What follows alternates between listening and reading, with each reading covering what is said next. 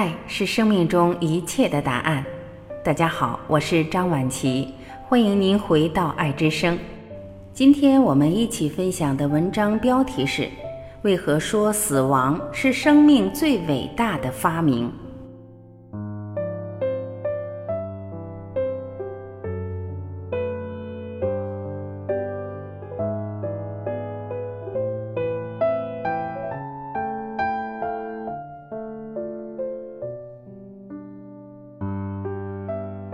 二零一八年，我们告别了很多人。原中国中央电视台著名节目主持人李咏因患癌症在美国去世。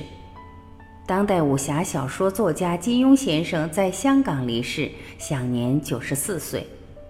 在哀痛之余，我们深切感受到，无论个体间的生命轨迹有多么大的差异，我们都有一个共同的归宿，那就是死亡。西藏生死书说：“我们是一个没有死亡准备的民族。每当过年的时候，家里的小孩子一说‘笑死我了，疼死我了’等等，家里的老人就会说‘不能说死，不吉利’。在中国人的观念里，死亡是一个很忌讳的词。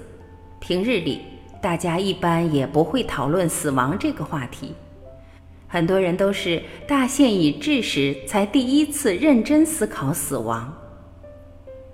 死亡是生命最好的老师。乔布斯一生颠覆了四大行业：用 iMac 颠覆了电脑，用 Pixar 颠覆了电影，用 iPad 颠覆了音乐，用 iPhone 颠覆了手机。正如 iPhone 开启智能手机时代一样，这四大颠覆各自都开创了一个时代。乔布斯为何能取得如此大的成功？因为十七岁时，死亡教育让他明白了生命的意义。二零零五年，他在斯坦福大学演讲时说：“从那时开始，过了三十三年，我在每天早晨都会对着镜子问自己：如果今天是我生命中的最后一天，你会不会完成你今天想做的事情呢？”于是他决定向死而生。把每一天都当作生命的最后一天去生活，如此才有了震惊世界的四大颠覆。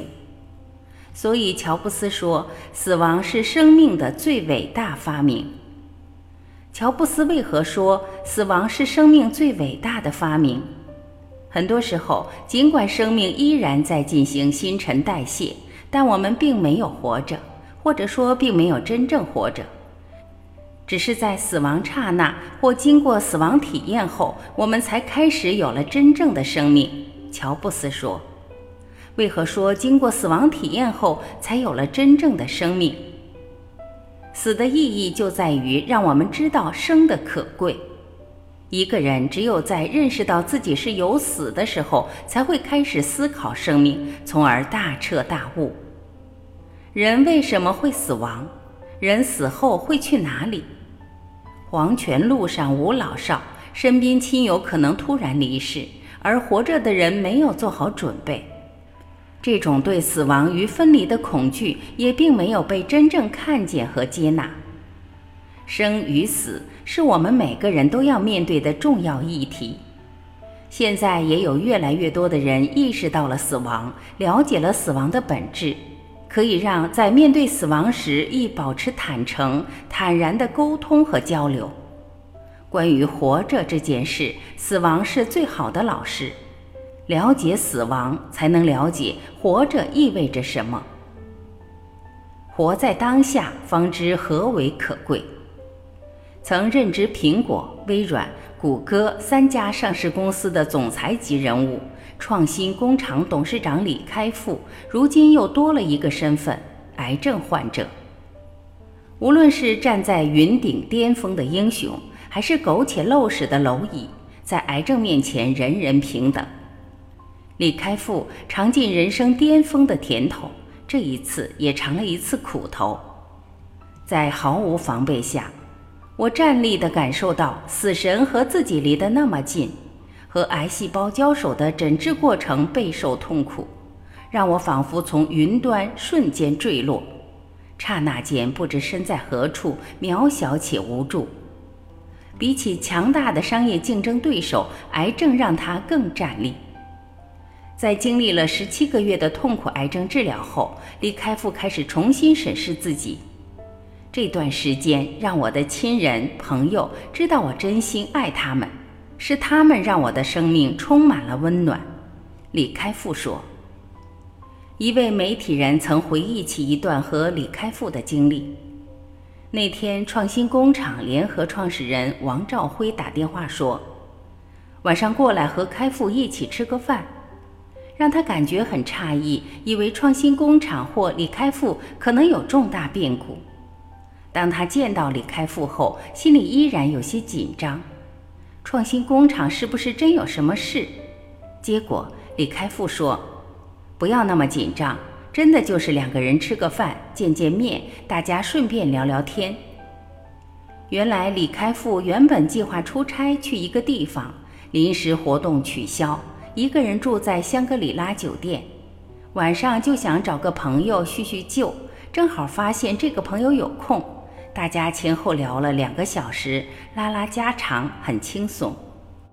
两个人吃饭过程中，旁边有个人认出是李开复，要求合影。李开复也很爽快地答应了。李开复的真诚让这个朋友很受感动，这跟以前高高在上的形象完全不同。他突然意识到，李开复在北京其实有一个别墅，为何他不住别墅，而是住酒店？李开复说：“那个房子空空的，很冷清。”回去也没人照顾，这个年过半百、大病初愈的中年男人，为了事业一个人在北京打拼很不容易，这其中有很多家庭的代价。李开复在纪录片《筑梦者之李开复向死而生》中，自述了自己两个月确诊、六个月化疗、九个月休养的经历，并坦言一度认为自己活不过一百天的绝望。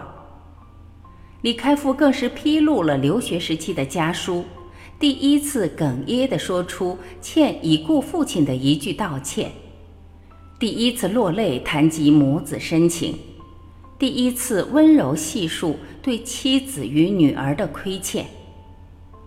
病愈后第二次回京所设，李开复相信正能量是最有效的药，他真情流露，几度落泪。这一切，也许只有真正经历过生死，才能有如此的深切感受。我要活着的每一个时刻，都是全心全意的活着。我不会再花心思去臆测、追想那些还没来到或者已经远去的事。健康、亲情、爱才是永恒。牺牲健康去换取所谓的成功和梦想，这简直是天大的笑话。以前他总鼓励年轻人要去追求什么，现在则不一样了。他认为年轻人需要放下追逐虚名，关注健康、亲情和爱才更重要。为此，李开复还出了本书，叫《向死而生：我修的死亡学分》，里面一共有七个死亡学分：一、健康无价；二、一切事物都有它的理由；三。珍惜缘分，学会感恩和爱。四、学会如何生活，活在当下。五、避免名利的诱惑。六、人人平等，善待每一个人。七、我们的人生到底是为什么？曾经，李开复告诉星云大师，他的人生目标是最大化影响力，世界因我不同等。星云大师说。人生难得，人生一回太不容易了，不必想要改变世界，能把自己做好就很不容易了。要产生正能量，不要产生负能量。是啊，人生难得，在生命还有一切可能性的时候，好好爱自己，爱身边的人，亦是一种浪子回头、反求诸己的大慈大悲。生死如一。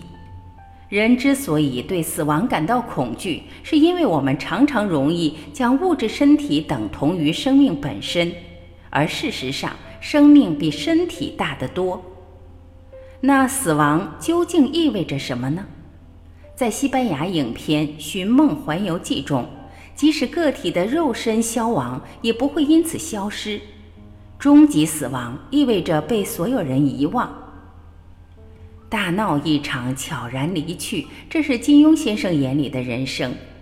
他的人生也正如他所言，他悄然离去，却留下了无数经典作品，在这世间留下了他独特的印记。他在创作中度过了他的一生，他的一生是创造的一生，他给予了这个世界另外一种新生。死亡不是终结，而是另一个起点。死亡是神圣的，生命的每个部分都是神圣的。当我们不再抗拒死亡，而是选择臣服，臣服在神圣面前，领悟、尊崇宇宙的脉络，生与死，它衔接着我们的过去与未来，是宇宙脉络中的重要部分。宇宙脉络就像有水从山间流下，山顶有一口井。山中有河流向山下流，觉醒之路是跟随着河流，沿着河床，而实际上我们最后又走回了山上。这如同卡巴拉智慧中所说的创造与回归的合一。如何面对死亡和亲人的离世？庄子给了我们很好的启示。庄子在他妻子离世时，非但没有痛哭流涕。反而鼓盆而歌，在他看来，妻子的离世只是安然的回归混沌合一的初始状态。天地万物生生死死，如同春夏秋冬的交替运行。天地与我并生，万物与我为一。在觉悟者的眼中，生死是一体的。死亡不是失去了生命，只是轻轻走到了时空的另一面。生死并无二致，这意味着我们个人的生命脉络来自我们生命中的某个地方，它出现在我们的生命中，贯穿我们的生命，又超越了生命。这意味着，当它来自某处时，它在我的生命中出现，作为我的生命出现。而当它超越我的生命时，它仍然在继续。一旦我们领悟了高层意识，且习得其赋予的能力，并对我从何而来，要到何处去有所了悟时，我们便可以归于此地，归于此心，归于当下。让生命开始倒计时。把生命当中遇到的每一个人、每一件事都当做最后一个人、最后一件事来看，你会更全情地投入到当下的体验当中，珍惜每一分每一秒，珍惜每个人每件事。向死而生，会让我们开始不因短暂的得失而愤懑，不因眼前的利益而烦恼，不因手头的问题而纠结。会让我们以大格局、大视野的角度去面对生命。生命无价，我们要利用自己这一次的生命，不光是做一点有价值和意义的事情，还要在此基础上让自己的生命觉醒。当我们真正的明白了向死而生，把全部的生命投入到有价值和有意义的事情上，并在此基础上觉醒。才能成就生命真正的价值，让生命真正散发光彩。让我们做一个假设：如果你的生命只剩三十天，你想如何度过？